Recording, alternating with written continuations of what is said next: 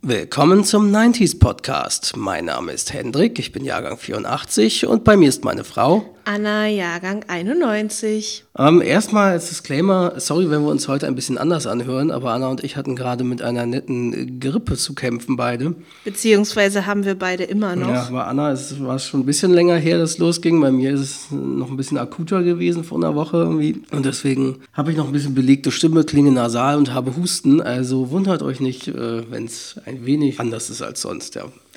Genau, heute haben wir auch jetzt keine großartig äh, recherchierte Folge. Ja, ein paar Sachen schon. Ich habe etwas recherchiert. Zum aber Teil man schon. kann sich nicht so viel. Jedenfalls haben wir heute eher eine Laber-Folge. Wir reden mal vor uns hin. Und zwar zum Thema Weihnachtszeit. Genau, Weihnachtszeit und Jahreswechsel in den 90er Jahren. Also wir haben die Silvesterzeit, also Silvester einfach auch nochmal mit dazu gepackt, weil das irgendwie passt äh, angesichts der Jahreszeit. Und ja, deswegen, da ist natürlich nicht so viel popkulturell zu recherchieren, sondern mehr so Erinnerungen, die man persönlich hat. Also ich fange mal an. Erstmal, äh, was für mich typisch aus der Kindheit in, in den 90ern, gerade so Anfang bis Mitte der 90er war, war Plätzchen backen mit unseren Nachbarsjungs äh, Hauke und Sönke. Da haben wir entweder bei uns gebacken mit äh, meiner Mutter oder halt mit Hauke und Sönkes Mutter bei denen gegenüber. Die waren halt wirklich Tür an Tür, wohnten wir.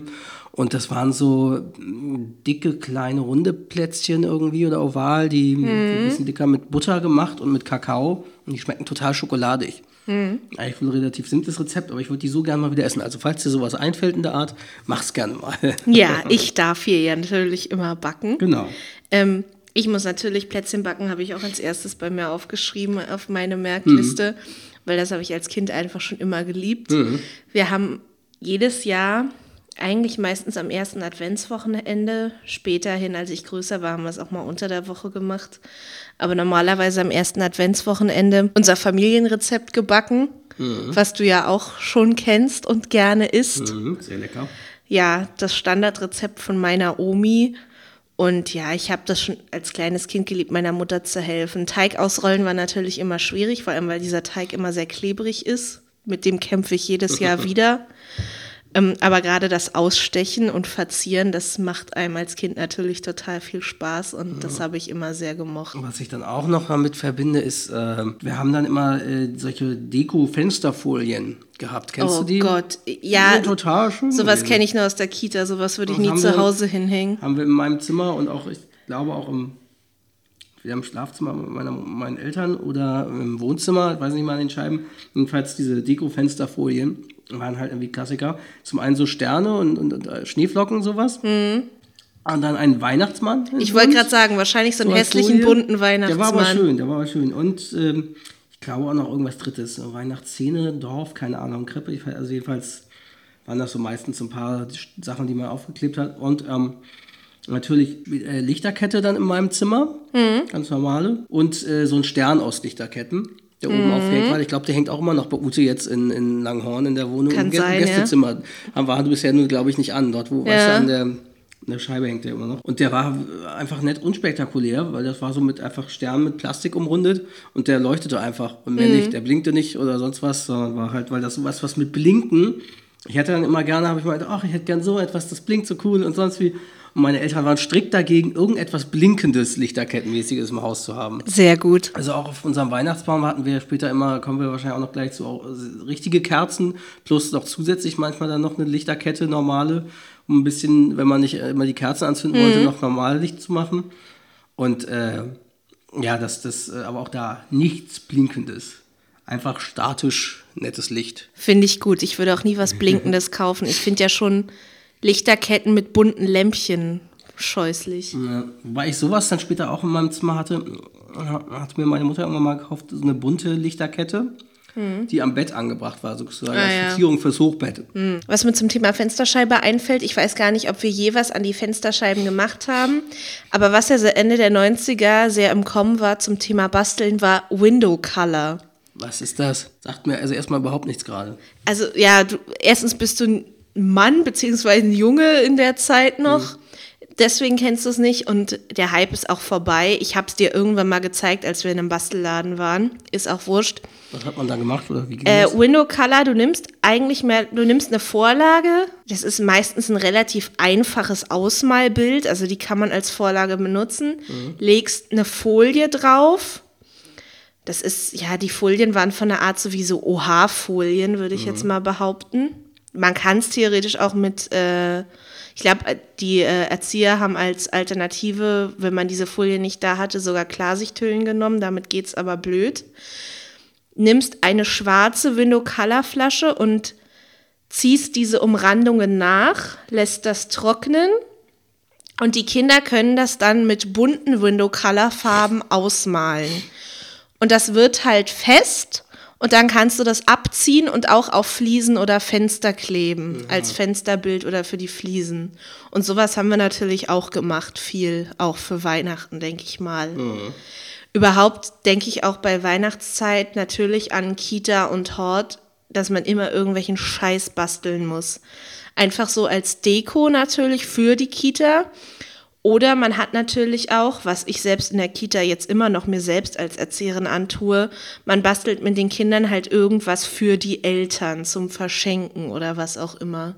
Ich weiß nicht, damals, als ich im Kindergarten war, so nannte man das ja damals noch, Kita, das Wort gab es Das war ja noch in nicht. den 80ern sogar. Genau, das, äh, äh, also das hieß in den 80ern ja Kindergarten. Das war ja der Krankenhauskindergarten, wo meine Mutter gearbeitet hat in Eibig.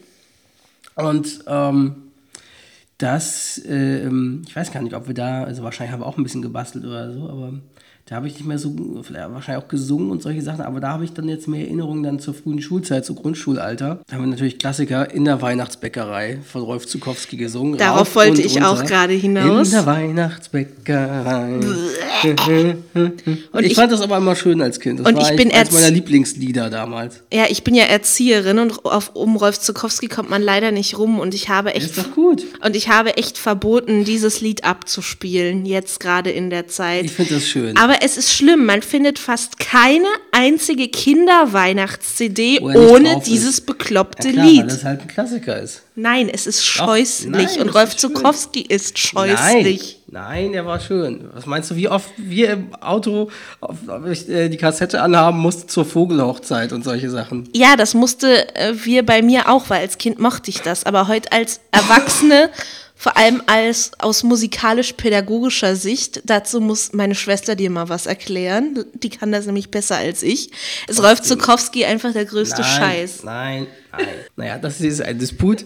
Wir sehen, äh, wenn wir mal, mal Kinder haben, wird das wahrscheinlich noch zu Streit führen, sowas. So. Genauso wie, wie Anna ja auch äh, äh, Pippi Langstrumpf nicht mag und verbieten würde und auch, ich glaube, auch Astrid Lindgren Bücher, oder? Grundsätzlich, ja, Nein, mag ich alle nicht. kann- ja, aber nur weil du es nicht magst, heißt es nicht, dass es nicht pädagogisch schön ist und äh, was für Kinder gut sein kann. Rolf Zukowski kommt hier jedenfalls nicht ins Haus. Ja, ja, ja, das werden wir dann noch sehen. dann habe ich noch ein bisschen was. Und zwar, natürlich wurde mir dann als Kind entweder sehr viel vorgelesen, auch zur Weihnachtszeit. Oder äh, ähm, ich habe halt sehr früh ab der zweiten Klasse, ab acht oder so, sieben, acht Jahre, irgendwie so ab dem Alter, sehr viel, sobald ich es konnte, selber ja auch sehr viel gelesen. Und ähm, da habe ich so ein paar Bücher, die ich äh, ähm, da noch, da habe ich noch ein bisschen recherchiert, die irgendwie für mich Klassiker zu der Zeit waren. Zum einen, also das fängt eigentlich damit an, hatte ich so ein Buch, das hieß Weihnachtsmanns Werkstatt.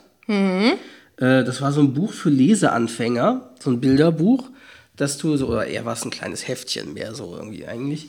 So ein, oder ja, dünnes Heft, eigentlich so ein bisschen wie ein größeres, großes Pixar, Pi- Pixie-Buch. So Okay, in- irgendwie in der Hinsicht. Und da hast du, ähm, und da gab es eine Kas Kassette zu, eine MC.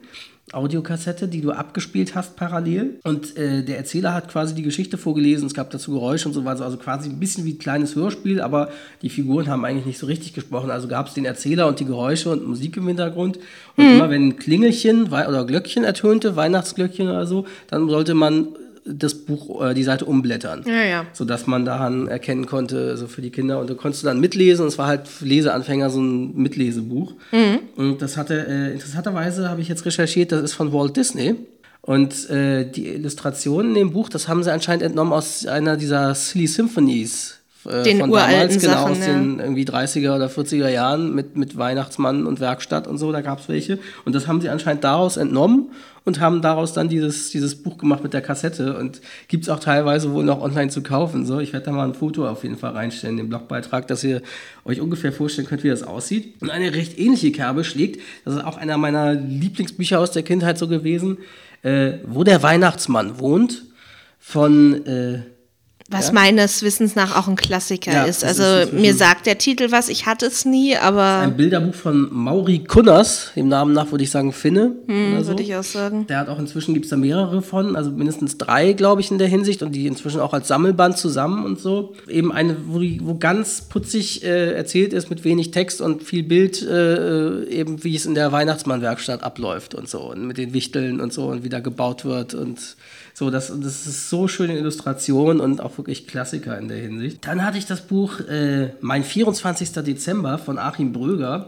Das ist total süß, äh, liegt auch, glaube ich, noch in Norderstedt weiß ich nicht genau, auf jeden Fall, da gab es auch später mehrere von, ähm, und zwar aus der Reihe, weil das dreht sich um den kleinen Hund Flocky, so der kle kleiner weißer Hund, sieht halt aus wahrscheinlich wie eine Schneeflocke oder so, kam da wahrscheinlich drauf. Und der erlebt zum ersten Mal den 24. Dezember und die Weihnachtszeit vorweg. Und er kommt aus dem Staunen nicht heraus, wie seltsam sich seine Menschenfamilie an diesem Tag benimmt oder in der Zeit davor. Zum Beispiel, als sie diesen Baum reinholen oder den Ja, Weihnachtsständer aufbauen und, und solche Sachen. Ja, das ist irgendwie total süß. Und später gab es dann irgendwie auch noch eine ähnliche Story als Fortsetzung, Flockys Ostern oder so. halt irgendwie, und das war echt süß auch gemacht. Und das konnte man dann auch später, also ich weiß noch, das hat meine Mutter am Anfang vorgelesen, das habe ich später auch selber dann gelesen. Und dann gibt es ein Buch, und ich finde das nicht. Ich finde, ich weiß, ich glaube, es müsste auch noch irgendwo in, in, bei meiner Mutter sein, wahrscheinlich. Und ich kriege es nicht raus, recherchiert im Internet, was das für ein Buch ist. Vielleicht äh, kommt das jemandem bekannt vor. Das drehte sich um einen Nikolaus, der irgendwie in der Gegenwart, ich weiß nicht, das Buch war wahrscheinlich aus den 80ern oder Anfang der 90er. Ich habe das so um die 93, 94 so rumgelesen. Es drehte sich, wie gesagt, um einen Nikolaus, der irgendwie in der Gegenwartszeit, äh, oder um den Nikolaus, weiß nicht mehr genau, versucht, ja, seiner Arbeit nachzukommen und irgendwie mehrere andere Nikoläuse trifft. Und er ist eigentlich, glaube ich, der richtige Nikolaus und auf dem Fahrrad und sonst wie und da irgendwie ein Problem hat, der Arbeit nachzukommen oder so. Und ähm, das ist quasi immer wie ein, eine Geschichte in einer Geschichte unterbrochen damit, dass er abends sich immer die Geschichte vom echten Nikolaus von Myra Ja. durchliest, dieser Legende, die es gab, Sankt der historischen, Nikolaus, ja. genau, dem Sankt Nikolaus. Und das heißt, so hat man dann quasi diese Geschichte drumherum gehabt und dazu dann dieses historische Wissen über den Nikolaus von Myra, ähm, das einem vermittelt wurde. Und das war, ja, das konnte ich halt schon 93, 94 mit 9 oder 10 sehr gut lesen, war Mhm. aber trotzdem ein richtiges Buch irgendwie. Und ich kriege es nicht raus, wie das Buch heißt oder von wem der Autor ist. Ich finde es nicht, weil wenn Sagt du Nikolaus im Buch nichts. oder sowas suchst, du findest einfach nichts. Also ich hoffe, das finden wir vielleicht in Norderstedt oder in Hamburg Mhm. nochmal bei meiner Mutter. Das, weil das, das war echt schön und äh, ja, das Ja, zum Thema Adventsbücher. Mhm. Es kann jetzt auch sein, dass meine Mutter mir das Anfang 2000 erst vorgelesen hast, aber, hat, aber es ist aus den 90ern. Und zwar das Buch Das Weihnachtsgeheimnis von Jostein Garder. Also Jostein Garder kenne ich nur als so, von Sophies Ja, Welt. das kennt wohl jeder. Das ist jetzt, äh, zu dem Buch habe ich jetzt auch eine andere Meinung, aber das ist ja, tut ja auch nichts zur Sache. ähm, und dieses Buch ist praktisch ein lesbarer Adventskalender. Das besteht nämlich aus vier, äh, das besteht nämlich aus 24 Kapiteln. Und äh, ja, das ist 1998 auf äh, Deutsch erschienen. Und äh, der Inhalt, ich zitiere mal kurz aus Wikipedia. Am 30. November suchen Joachim, die Hauptperson des Buches, und sein Vater noch einen Adventskalender. Schließlich finden sie einen alten und handgefertigten bei einem Buchhandler, der selbst nicht so richtig weiß, wo er herkommt. Beim Öffnen des ersten Türchens findet Joachim nicht nur ein Bild dahinter, sondern auch einen Zettel. Auch hinter den anderen Türchen stecken solche Zettel. Auf ihnen wird die Geschichte eines Mädchens Elisabeth erzählt, die in Norwegen zu einer Pilgerreise durch Raum und Zeit nach Bethlehem zu Jesu Geburt aufbricht. Die Pilgerschar vergrößert sich jeden Tag um eine weitere Figur der Weihnachtsgeschichte. Hirten und Schafe, Engel, die drei Weisen und weitere. Detektivisch versucht Joachim zunächst allein, später gemeinsam mit seinen Eltern herauszufinden, wer die Zettel geschrieben hat und ob es sich bei der Elisabeth aus der Geschichte um ein Mädchen handelt, das wirklich verschwunden ist. Ja, und da hat mir meine Mutter halt mhm. wirklich als praktisch wie ein Adventskalender jeden Tag ein mhm. Kapitel vorgelesen ah. bis Heiligabend. Und das haben wir auch mehrere Jahre so gemacht. Das ist auch eine schöne Idee. Ja, und nochmal, um beim Thema Adventskalender zu bleiben. Ja, da habe ich da ja auch noch was zu. Ähm, also ich hatte immer in Kinderzeiten fertige Adventskalender. Also wir hatten nicht so einen zum selber füllen. Meine Mutter hat mir auch keinen gebastelt. Deswegen hatte ich eigentlich immer so einen klassischen, ich denke mal günstigen Schoko-Adventskalender, beziehungsweise hatte ich eigentlich immer mehrere Adventskalender. Ich kann mich nicht erinnern, nur einen einzigen gehabt zu haben. Ja, späterhin hatte ich dann auch mal Überraschungseier. Und mein Lieblings-Adventskalender ist ja immer noch der Kinder-Adventskalender von Milka. Den kaufe ich mir eigentlich immer noch jedes Jahr. Nur dieses Jahr nicht, da hat mir meine Mutter einen anderen davon besorgt. Ja. Ähm, und ich weiß gar nicht, ob ich, ich glaube, alle Türchen, das habe ich, vorher habe ich, glaube ich, nie aufgemacht. Ich meine aber, dass ich mal die 24 schon vorher geöffnet habe und meine Mutter dann oh, sehr ja, sauer ja, war. Ja, ja, aber sowas habe ich wahrscheinlich auch mal gehabt mit irgendwie also ich hatte als ganz früher als Kind immer so einen Schoko-Adventskalender normal mit diesen bedruckten Bildchen. Ja, ja. Also bedruckten, ja, ja so ein meine ich ja. Ja, ja, genau, diese gestanzten Und dann Schokodinger. parallel dazu einen, einen nur mit Bildern, mit kleinen Bildern, die du öffnest. Stimmt, so einen hatte ich meistens um, ähm, auch. Den hatte, glaube ich, ich weiß nicht, ob das sogar noch einer war, den meine Mutter aus der Kindheit hatte. Der wirkte wie aus den 50er, 60er mhm. Jahren so eigentlich. Und dann später hatte, hat meine, meine Mutter noch gekauft so ein ja, so einer mit, mit Socken oder Sch ja, Was ich meine, den man selbst befüllt. Ja. Mit ein paar Kleinigkeiten zum mhm. Selbstbefüllen, genau. Und parallel dann später noch auf jeden Fall, ich weiß nicht mehr, ab wann die erschienen. Ich glaube, mhm. ab Mitte, Ende der 90er kamen die irgendwann raus. Die Kinderüberraschungseier-Adventskalender, mhm. also überall Kalender. Und die hatte ich jedes Jahr und fand ich so toll und cool. Weil man halt wirklich, du hattest was zu naschen und zu spielen und halt auch die Sammelfigürchen. Spaß und, und Schokolade. Genau, das sind ja gleich drei Wünsche auf einmal. ein Rückklapp auf unsere Werbeepisode. Jedenfalls, ähm, und das, da waren dann die Figuren teilweise, waren ja nicht Happy Hippos oder sowas, sondern waren auch Weihnachtsfiguren drin, mhm, richtig. Aber die gibt es ja immer Klassiker. noch zum Teil. Und ich, also, ich werde mir den auch auf jeden Fall auch mal wieder kaufen, wahrscheinlich. Aber dieses Jahr habe ich dir ja in ja. großem Aufwand selbst eingebastelt. Ja, finde ich ja sehr schön, aber trotzdem. Weil die hatte ich halt immer irgendwie gekauft, auch als ich nach Berlin gezogen bin später. Das war halt das Ritual, dass ich mir dann immer die Ü-Ei-Kalender noch wenigstens hatte mhm. ich mir gegönnt. So, das war halt ganz nett. Genau, so viel zu Adventskalendern. Ach ja, und bei diesen Sachen mit selbst gemacht, da waren halt Kleinigkeiten drin oder eine Clementine, Mandarine, sowas oder Kekse, auch oder Naschzeugs und dann, ich glaube, am Nikolaus oder war halt dann oder sowas, war halt mal irgendwie ein kleines Ding wie eine entweder Hörspielkassette oder, mm. oder, oder später irgendeine Maxi-CD mal drin oder mm. sowas. Aber ansonsten, ja, so das. Oder das war das, was ich zum Nikolaus auch mal bekommen habe. Mhm. Wenn man am Nikolaus Stu äh, Schuh geputzt hat, weiß ich noch, haben Hauke und Sönke immer rausgestellt vor die Tür. Wir haben unsere rausgestellt vor die Tür und wie, wie ich es gehasst habe, meine Schuhe putzen zu müssen. Ich fand das als Kind das schon so cool, nervig. Weil das hat irgendwie dann Spaß gemacht, weil du wusstest, wow, du kriegst dann was. Und äh, ja. Ich glaube, da wusste ich, entweder wusste ich es bewusst schon oder unterbewusst schon, dass äh, da nicht der Nikolaus kommt, um mir Geschenke zu bringen. Trotzdem was. Ja, aber genervt hat mich das trotzdem, dieses blöde Schuhe putzen. Aber ja, bei mir war es auch so, dass man natürlich am Nikolaus meistens schon ein, eine etwas größere Sache und nicht nur eine Mandarine und Schokolade im ja, Stiefel hatte. Irgendeine Kleinigkeit halt, aber jetzt. Also, also ich, ich meine, sagen, wenn man es heute vergleicht, so im Preis von 10 bis 15 Euro. Ich wollte gerade sagen, heute nimmt das ja Züge an, da kriegen Kinder, weiß ich nicht, ein Spiel, Game, ja. irgendwas, 40, 50, 60 ja, Euro. Damals waren es ja eben zwischen 10 und 12 Mark oder, oder 15 Mark maximal, also was eine Hörspielkassette ja, halt damals gekostet hat. Oder vielleicht hat, hatte ich damals auch mal Pokémon-Karten im Stiefel oder irgendwas ähnliches, vielleicht mehrere Packungen, ah ja, aber sowas, CD, ja, kann auch gut sein. Oder sowas, kleine Lego-Figur, irgendwas. Ja, das, so ein Mini-Lego-Set oder so, das kann auch sein. Ja, sowas hat man dann halt im Stiefel gehabt. Sowieso apropos Lego, wir haben damals halt gerade in der Grundschulzeit und auch davor Kindergarten irgendwie das, ab da, wo man mit Lego gespielt hat, haben wir uns immer auf diesen Lego-Katalog gefreut und der auch vor mhm. Weihnachten rauskam und dann immer. Dann wo wir wieder bei unserer letzten genau, Episode wären. Bei Spielzeugen, was wir, was man sich wünscht und was mhm. man sich zu Weihnachten wünscht. Und hat man den, den Eltern dann einen Katalog, einen Lego-Katalog gegeben, wo natürlich fast alles angekreuzt ist aus den Sets, die man gerne hätte. Und äh, hat dann gleichzeitig, das weiß ich noch, also ich habe auf jeden Fall auch manchmal immer einen Wunschzettel an den Weihnachtsmann geschrieben, mhm. den natürlich meine Mutter dann bekommen hat und dann, äh, ja, und äh, Beziehungsweise sie meinte irgendwie, ich weiß noch, dieses, dass es, man soll es adressieren an Himmelspforten oder sowas. Ja, ja, Himmelpforten. Aber, oder wie dieser Ort heißt, aber ähm, ja, jedenfalls Ich- habe das so gemacht und dann meine Wünsche aufgeschrieben und habe mich natürlich gefreut, wenn ich einen Teil von den Sachen auch bekommen habe. Ich weiß gar nicht, ob ich je so einen richtigen Wunschzettel geschrieben habe. Ich glaube, das haben wir auch mal in der Kita, also im Hort, Hort später gemacht. Vielleicht auch mal in der Schule. Aber so ernsthaft zu Hause kann ich mich nicht erinnern, dass ich je einen Wunschzettel geschrieben habe. Aber ich habe trotzdem meistens bekommen, was ich so haben wollte. Ähm, dann Weihnachtszeit natürlich Weihnachtsfilme gucken.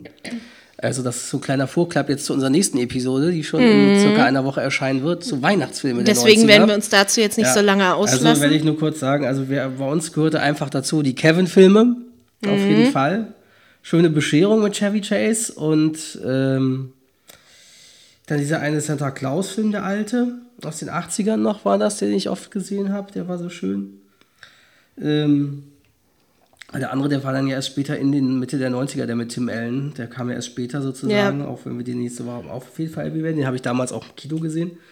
Ähm, und äh, äh, Muppets Weihnachtsgeschichte auf Ja, jeden Fall. Muppets- das war Pflicht. Genau dazu, genau. Wir haben ja auch weniger Filme geguckt, aber ja klar, Muppets Mhm. Weihnachtsgeschichte. Und was wir geliebt haben, was du erst jetzt durch mich Ja. kennengelernt hast zum Thema Muppets, gab es ein TV-Special aus den USA.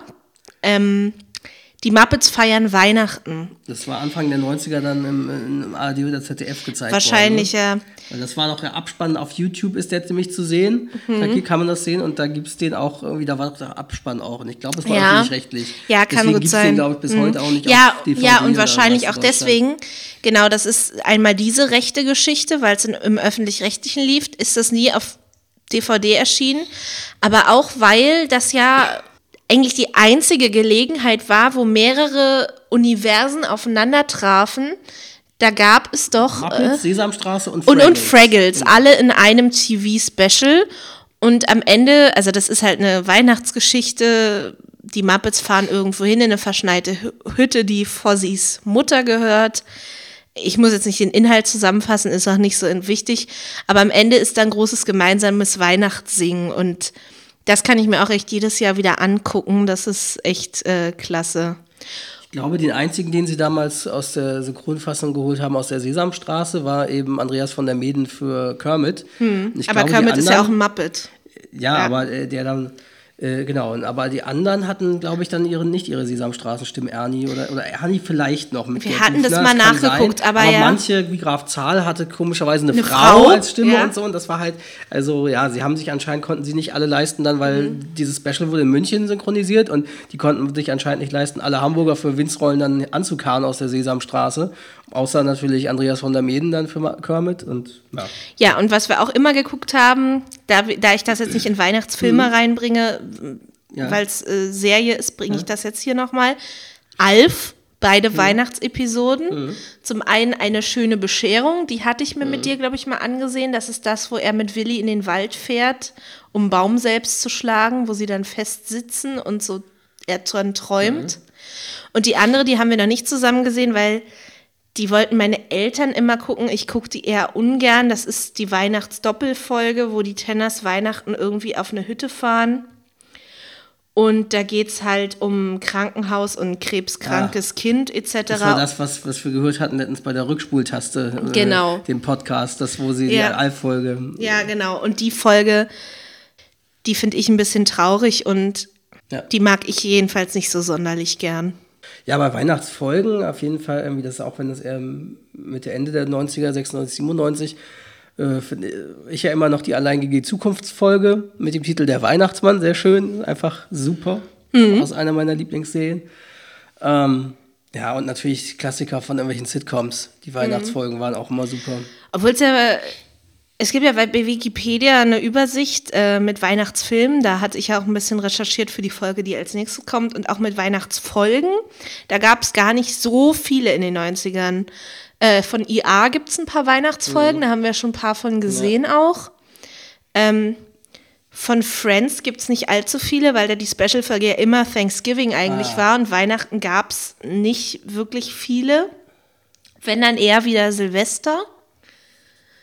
Und auch sonst fällt mir jetzt bei Serien, fallen mir da nicht so viele Weihnachtsepisoden ein. liegt auch daran, einfach an dem US-Programmschema, dass sie oft dann natürlich kurz vor der Weihnachtszeit immer eine Ausstrahlungspause Mhm. Ja. hatten und erst Januar, Februar fortgesetzt haben und sie deswegen eher in, zur Weihnachtszeit eine Thanksgiving-Folge gebracht haben und Weihnachtsfolgen eher seltener dann oft, Ja.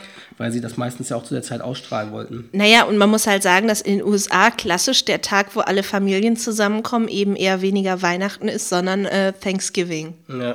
Äh, was mir noch einfällt zur Weihnachtszeit, wieder zum Thema Schule. Mhm. Krippenspiel im Religionsunterricht. Mussten wir. Das haben wir gar nicht gemacht. Und ich. später auch im Konfirmationsunterricht, aber da war es war natürlich schon Mitte der 2000er, das zählt hier nicht. Ähm, aber ja, ich musste ja sechs Jahre, in Berlin geht ja die Grundschule sechs Jahre, das Thema hatten wir ja schon mal kurz angerissen, sechs Jahre lang Religionsunterricht machen in der Grundschule und natürlich kam man dann nicht ums Krippenspiel herum. Also wir hatten ja auch Religion in der Schule und auch Konfirmationszeit, die ja auch bei mir in den 90ern war. Und da haben wir sowas, ich glaube, also Konfirmationszeit definitiv gar nicht sowas gemacht. Und ansonsten, ja, vielleicht zur Grundschulzeit mal leicht sowas, aber richtig Aufführung, wenn dann Weihnachtsaufführung, dann waren sie halt irgendwie auf dem Gymnasium, wo wir dann Unterstufen, im Unterstufenchor, wo ich im Unterstufenchor war und später im Mittelstufenchor, dass wir dort dann irgendwie im Zuge dessen haben wir irgendwelche Weihnachtsaufführungen gemacht, die auch mit Spielszenen und Gesang, Weihnachtsliedern waren. Das haben wir dann oft gemacht für die Eltern oder so. Aber im Religionsunterricht eigentlich gar nicht. Mit Religionsbezug null eigentlich so richtig. Das wurde bei uns komplett ausgespart. Ähm, apropos Weihnachtsauftritte. Nun ist es ja so, dass ich als Kind auch mehrere Instrumente lernte, teilweise parallel. Die Blödflocke bestimmt auch. Die Blödflocke, genau, die Blödflocke natürlich. Oh, da erinnere ich mich auch. Blödflocke spielen zur Weihnachtszeit. Ja. Das war das Einzige, was so halbwegs damals. Genau, das, das musste natürlich immer sein, Blockflöte vorspielen. Aber größer natürlich habe ich ja äh, Geige gelernt und später Bratsche. Aber das war erst Anfang der 2000er, als ich gewechselt habe. Und mit der Geige musste ich natürlich zum einen meistens bei meiner Mutter in der Kita irgendwie auftreten. Wie habe ich das geliebt? Aber natürlich auch bei Musikschulkonzerten. Weil meine Musikschule war ja eine relativ große von Pankow, Berlin-Pankow. Und die hatten jedes Jahr auch ein Weihnachtskonzert in zwei Kirchen sogar. Einmal in, im Prenzel, Pankow-Prenzlberg irgendwo und dann auch noch mal bei uns in Buch in der Schlosskirche. Und da musste ich immer mitspielen. Ähm, was mir gerade dabei einfällt, irgendwie Musik, Weihnachtszeit, fällt mir gerade ein, so ein Flashback aus der Kindheit. Äh, ja, und ich glaube, das war sogar Kindergartenzeit und wenn dann frühes Grundschulalter, weil Haupt, vor allem Kindergartenzeit, das erinnere ich mich noch, da wohnten wir noch nicht Lütchenmoor, da hatten wir noch nicht Hauk und Sönke als Nachbarn, sondern da wohnten wir noch in unserer äh, Wohnung, die eigentlich fast wie ein Haus war, ein halbes Haus, wo wir das Obergeschoss hatten, im Friedrichsgaber Weg in Norderstedt, gegenüber vom Ranzauer Forst. Da sind wir später weggezogen, weil ich hatte quasi das, was offiziell das Beizimmer zum Schlafzimmer meiner Eltern war, quasi eigentlich das Ankleidezimmer oder sowas sollte es sein. Das hat, hatte ich als Kinderzimmer damals kleines. Und äh, das hätte natürlich für einen Jugendlichen später nicht mehr ausgereicht. Und deswegen sind wir umgezogen. Plus der Friedrichsgaber Weg war eigentlich früher eine schöne Straße, ruhige Straße. Und der wurde später, ich weiß nicht, ob der eine Autobahnabfahrt, So als Durchgangsstraße, so eine Durchgangsstraße ne? war, die quasi von einmal durch ganz Dorderstedt bis nach Mitte führte, von Garstedt Ja, ja. an irgendwie. Und äh, dann so eine extrem laut befahrene Straße, was für Kind natürlich dumm ist oder schlecht Mhm. ist, sowieso entweder wegen Gefahr angefahren zu werden, zur Schule zu gehen oder Aber auch die generell, weil es Lärmbelästigung generell, ja. war. Für meine Eltern sicher auch. Und Und für deinen Vater wahrscheinlich auch Sicherheitsaspekt, weil wenn man an so einer großen Straße wohnt, ist Einbruch auch noch wahrscheinlicher tatsächlich, sein. weil Ich die dann nicht, schneller hoch, fliehen Ich können. weiß nicht, wie hoch in Norderstedt die Einbruchszahlen waren Ende der 80er, Anfang. Mhm. Also es war, glaube ich, noch nicht so hoch. Ähm, aber weiß nicht. Äh, jedenfalls, da habe ich mich gerade in Erinnerung gehabt, wie ich mit meiner Mutter in dem Kinderzimmer war oder im Wohnzimmer, weiß nicht, aber ich glaube in diesem kleinen Kinderzimmer Hä?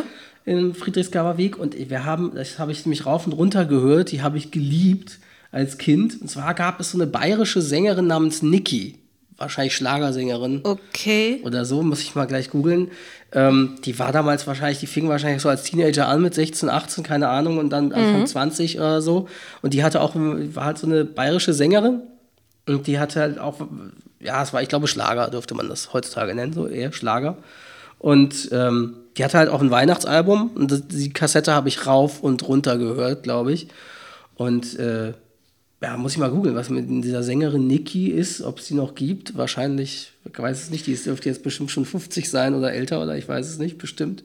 Ja, jedenfalls dieses Weihnachtsalbum habe ich auf jeden Fall sehr, sehr oft gehört, fällt mir aber gerade Ja, ein. zu dem Thema, was mir dazu dann einfällt, ist, dass äh, wir oder auch ich gerne als Kind ganz oft das äh, Kelly Family Weihnachtsalbum gehört haben. Also da war ich ja im Alter, als die Kelly Family raufkam, die Wo du ich ja die zum gehasst. Kotzen fandest, Wo ich die klar. zum Kotzen fand, weil alle in der Klasse, die Mädels fanden die alle, ah, Kelly Family. Und wir dachten, wir Jungs dachten, what?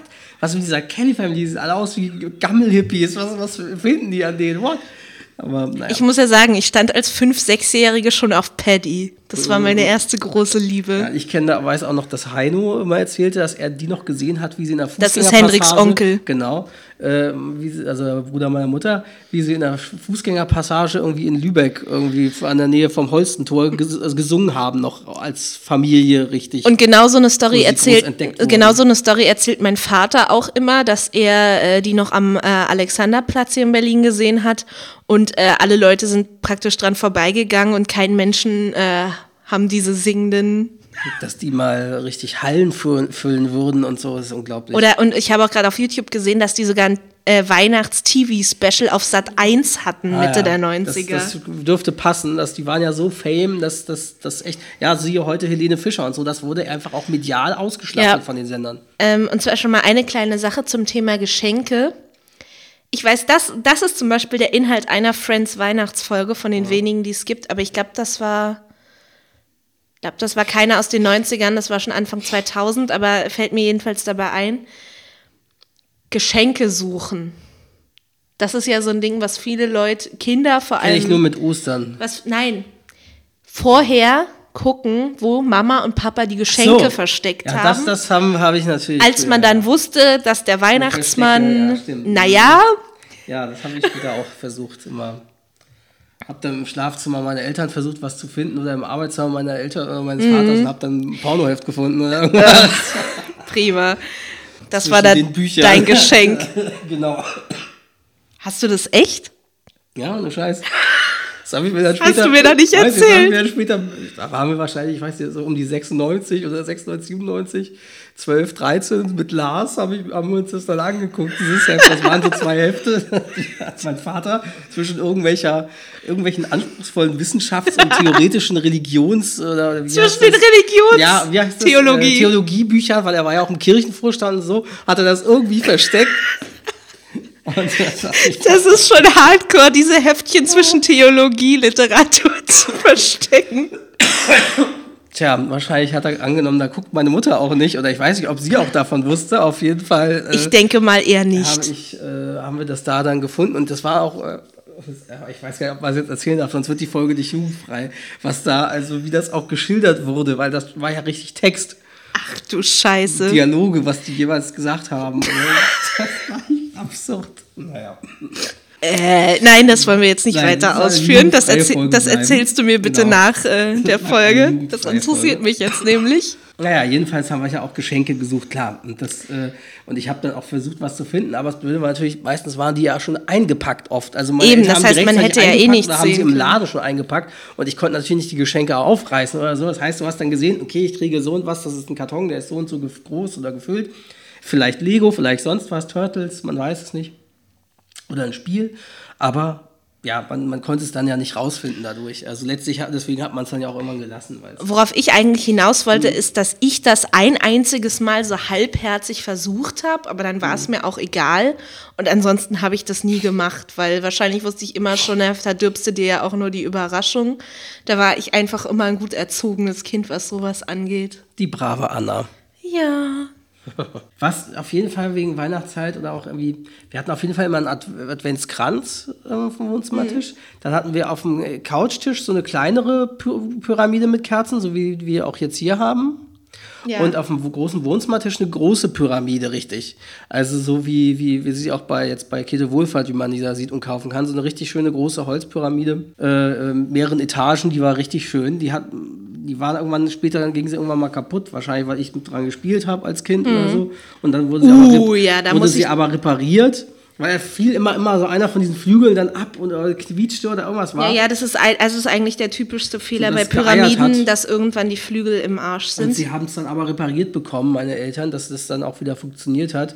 Und das war auf jeden Fall mein Highlight, diese Pyramide, die große, die fand ich so toll. Wir hatten auch so eine mehrstöckige, beziehungsweise meine ist Eltern schön. haben die auch immer noch. Die hatten auch, fällt mir da mal ein, wir haben auch immer so eine Krippe richtig gehabt. Also die haben wir dann immer im- auf dem so wir. Mhm. Wohnzimmer, unser Holz, dieses Rie- Bücherregal, wo der Fernseher auch drin war und so, haben wir dann äh, dort eine Krippe aufgestellt. Die hatte eine Beleuchtung, so eine einzelne Mhm. Lampe, kleine Lampe. Ein, äh, ein, an der Seite irgendwo so eine Spielmelodie. Wie heißt es nochmal? Ähm, Spieluhr? so Nee. Spiel, wie eine Ja. Spieluhr, so hatte die, wo dann halt äh, Stille Nacht oder so gedudelt hat.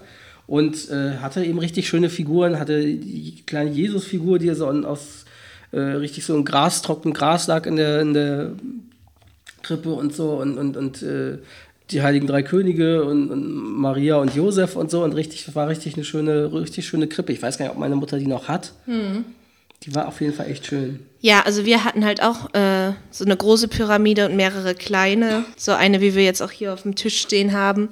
Und Räuchermännchen und Nussknacker, der aber nicht funktioniert hat. Also hätte man mit dem, haben wir auch gehabt. hätte man mit dem äh, Nüsse geknackt, hätte der sich einen Kiefer gebrochen, glaube ich. Aber ich glaube, selbst mit den heutigen sollte man das nicht machen. Ja, ich fand auch Räuchermännchen und überhaupt den Geruch von Räucherkerzen, cool, den ja. mochte ich als Kind immer. Und was wir auch immer hatten, was meine Eltern noch haben und was wir jetzt hier auch hängen haben, einen Herrenhuter äh, Adventsstern. Ah ja, okay, das kenne ich erst jetzt seit dich eigentlich oder Mhm. vorher mal irgendwo gesehen, aber das war jedenfalls in Norderstedt oder in den 90ern überhaupt nicht verbreitet, sowas. Naja, es kommt, glaube ich, auch aus dem Osten, weil Herrenhut liegt auch irgendwo. Ich will jetzt nicht lügen, auch in Sachsen, Thüringen, ich weiß es nicht. Ähm, ja, dann der Weihnachtstag selber war natürlich, man hat den Baum, der geholt war, den haben wir immer geholt, weil so meine Eltern, entweder haben meine Eltern den geholt oder ich bin mitgekommen. Äh, Im Ranzauer Forst in Norderstedt haben wir Selbst geschlagen? geholt. Nee, ich glaube nicht. Ich glaube, da gab es einfach einen Weihnachtsbaum. Baumschule. Genau, der, also vielleicht hätte man das auch machen können mit selbst geschlagen, aber da gab es, glaube ich, welche einfach so zum Kaufen auch. Wo du dann immer natürlich erstmal mit dem Auto transportieren musstest, dann wieder nach Hause und so. Und ähm, es war eigentlich der Klassiker, dass eben, also dass der, mein Vater den Baum aufgestellt hat auf dem Ständer. Und dann, ja, weil wir haben entweder gefeiert, ganz früher immer war es quasi Heiligabend, war äh, meine Tante Gudrun da und meine Omi, also die Mutter meines Vaters, die auch noch gelebt hat, irgendwie zu, zu Besuch immer an Heiligabend. Und äh, dann meistens waren wir da am ersten oder zweiten Feiertag in Lübeck. Da haben Heino Barbara Sören, also mein Onkel, Tante und ein Cousin und äh, meine Oma besucht. Also die Mutter meiner Mutter. Und ähm, das war, es war so ein, so ein Unterschied. Also die Vater meines, äh, die Mutter meines Vaters hieß Omi und äh, die Mutter meiner Mutter hieß Oma. Das ist bei uns genau umgekehrt gewesen. Die Mutter meiner Mutter war immer Omi und die Mutter meines Vaters war Oma. Naja, und jedenfalls haben wir dann eben dann meistens da äh, zweiten Feiertag dort verbracht. Später war es dann so, dass manchmal auch meine Oma an Weihnachten mit da war, als dann Omi nicht mehr gelebt hat. Und wir dann trotzdem aber am zweiten Feiertag noch nach ähm, Lübeck gefahren sind zu Heino Barbara und Oma. Und das war eigentlich auch später, sind so der später in der Klassiker, als mein Vater auch nicht mehr bei uns gewohnt hat, weil ich bin ja auch Scheidungskind. Da war es dann so oft, dass wenn wir mit meiner Tante Heiligabend gefeiert haben, Hm. mein Vater manchmal auch kam oder aber ich später meinen Vater besucht habe noch Ja, ja. mit seiner jeweiligen Lebensgefährtin und äh, ja und dann eben trotzdem zweiter Feiertag ab nach Lübeck dann essen gehen mit Heino, Barbara und Sören und Oma und so und, und dann noch Adventskaffee, äh, Weihnachtskaffee quasi da trinken, das war irgendwie so der Klassiker. Und äh, Baum geschmückt habe dann meistens, hat dann meistens entweder ja eben, äh, entweder meine Tante Dudun oder ähm, äh, meine Oma äh, später oder ich irgendwie. Also das so war das halt verteilt. Ja, also wir haben den Baum immer schon ein paar Wochen vorher gekauft. Der stand dann auf dem Balkon. Ja, bei uns auch. Ja, und äh, ja, ich glaube, wir haben ihn auch immer am 24. morgens erst aufgestellt, wenn ich mich richtig Ja, bei uns eher erinnere. sogar manchmal meistens eher mittags oder früher Nachmittag. Und das war immer, 12, 13 Uhr, während meine Mutter quasi das Essen vorbereitet hat oder irgendwas. Bisschen. ähm, das war immer, und das ist ja bis heute eigentlich immer noch, dieses Ausrichten des Weihnachtsbaums, das ist echt ein Schauspiel. Ja, ich finde Nein, ja, er neigt sich nach links, nein, er neigt sich dahin, bla.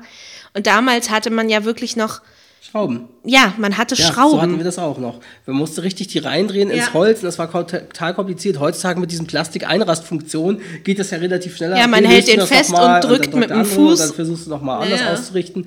Das geht ja viel einfacher. Damals musste immer jemand den Baum festhalten, drehen und dann mussten die wieder angeschraubt werden. Mhm. Und, also das war richtig aufwendig damals, einen Baum aufzustellen. Ja. Genau, was ich äh, zur Familie auch noch sagen wollte, bevor wir nochmal zum Baum kommen. Meine Omi kam immer über Weihnachten.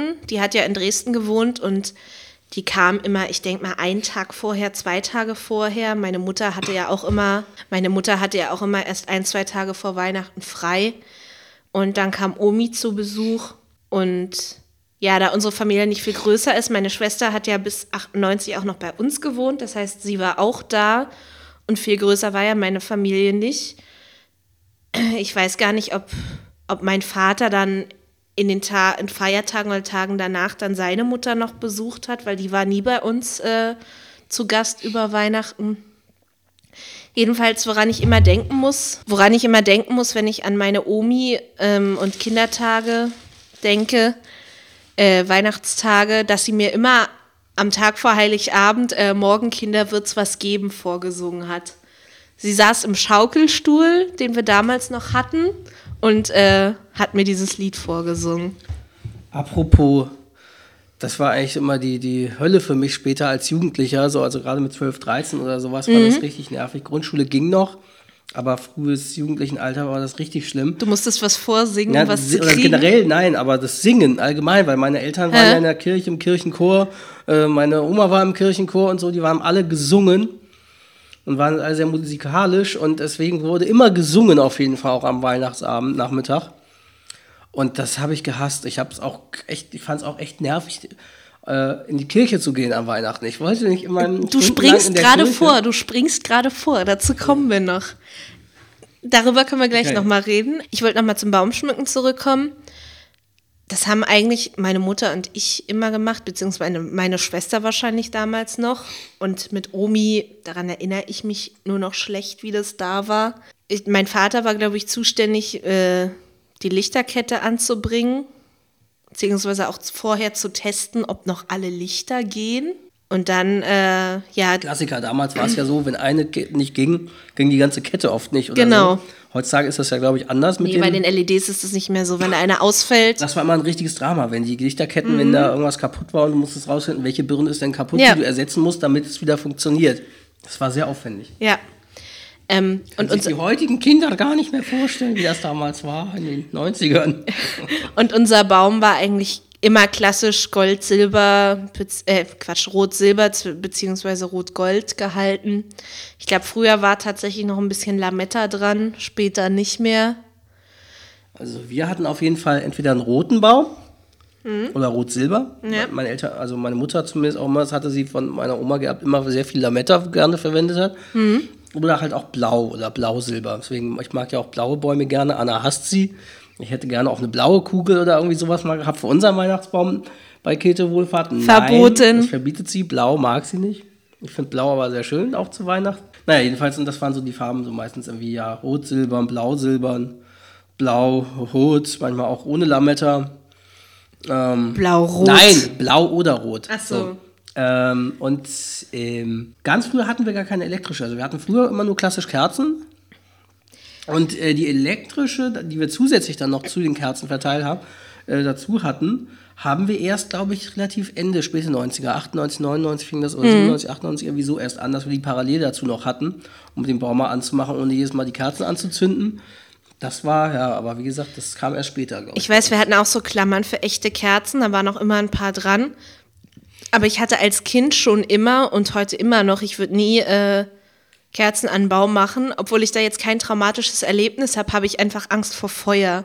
Und wenn man so oft hört, wie oft die Feuerwehr ausrücken muss wegen irgendwelcher Brände vom Weihnachtsbaum, ähm, würde ich wirklich niemals echte Kerzen an einem Baum das anzünden. natürlich auch passieren kann mit einer äh, Lichterkette, die Kurzschluss hat. oder so. ja, aber die Wahrscheinlichkeit Aber- ist wesentlich geringer. Ich meine, das war bei uns natürlich auch, äh, also mein Vater war ja später, äh, von der, bei der Kriminalpolizei ist er irgendwann in die Brandsachbearbeitung gewechselt und deswegen war das natürlich immer eine große Sache. Wenn die Kerzen an waren, war immer ein Eimer Wasser in der Nähe und so ein, mit dem man Pflanzen befeuchtet oder so, so ein Spray, so ein, Spray, hm. so ein Sprayding irgendwie. So ein Sprayding eben auch gefüllt, um, um also im Notfall da was zu haben. Um, ähm, ich weiß auch noch später, das ist jetzt eigentlich eher Anfang 2000er, weil ab 2001 hatten wir unseren Kater Gary. Da muss man natürlich sowieso aufpassen mit Kerzen anmachen oder so, aber ja. generell den Baum. Das war, jetzt sehe ich mal eine kleine Anekdote, auch wenn das jetzt eigentlich nicht aus den 90ern ist, aber das war der wirklich so super, äh, wie unser Kater Gary, äh, übrigens benannt nach Gary Hobson, aus Allein gegen die Zukunft, weil dort bekommt Gary Hobson immer die Zeitung von morgen von einer Katze geliefert. So kam dieser Name zustande. Allerdings hat seine Katze, äh, sein Kater, der lebt ja noch, äh, die falsche Farbe. Ja, weil Gary ist so rabenschwarz mit, mit weißen Weißem Latz und weißen Pfoten. Und, genau. Jedenfalls, ähm, unser Kater hat den Baum eigentlich auch ähnlich wie diese Geschichte mit Flocky, mit dem Weihnachtsbaum, als mhm. er aufgestellt wurde, das erste Mal Weihnachten 2001 ganz seltsam beäugt. Was kommt, was passiert jetzt hier und sowieso, was kommt hier rein und so. Und natürlich, auch beim vorher schmücken oder so, meine Mutter immer aufpassen, dass der, dass er nicht reinspringt. Und ja. er hat tatsächlich irgendwann ist er in den Baum rein, ich glaube, es war sogar schon, als er schon geschmückt war, reingesprungen und der Baum hat sich leicht nach vorne geneigt und ist umgefallen. Wirklich fast auf ihm entgegen. Ja. das war für ihn so ein harter Schock, das ist dann tatsächlich jetzt so. Jetzt kommt das Lustige. Ab 2007, als meine Mutter dann umgezogen war und ich auch schon in Berlin wohnte, hat meine Mutter noch einen zweiten Kater geholt, Mowgli. Mhm. jedenfalls einen Mowgli. Das war ganz interessant. Mowgli musste natürlich auch immer, der ist sehr neugierig zum Weihnachtsbaum hin. Und das ist auch heute noch so gewesen, dass dann, wenn, weil Gary das ja nicht durfte und wir immer quasi gesagt haben, darf's nicht und, und, und äh, quasi ausgeschifft haben, dass er merkt, das darf er nicht. Und er auch gemerkt hat, oh, das Ding fällt echt um das hat er sich ja so gemerkt aus seiner frühen Katerkindheit, dass es dann wirklich so war, dass wenn Mowgli zum Baum hingegangen ist, dann hat Gary das gesehen, hat sich aufgerichtet und hat mit ihm so gemeckert, so äh, äh, äh, äh Geh weg da. so nach dem Motto, ich darf da nicht ran, ich durfte das nicht, du darfst auch nicht, da passiert was.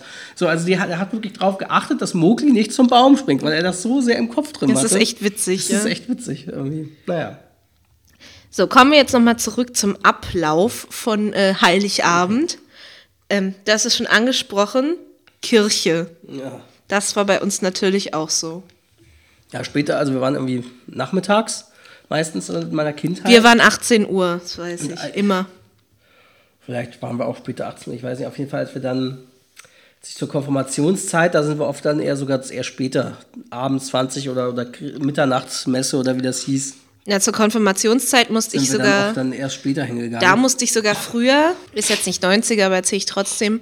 Zur Konfirmationszeit mussten wir sogar früher, weil da mussten wir dann 16.30 16 Uhr, 16.30 Uhr äh, selber Krippenspiel machen. Hm. Und deswegen mussten wir damals früher.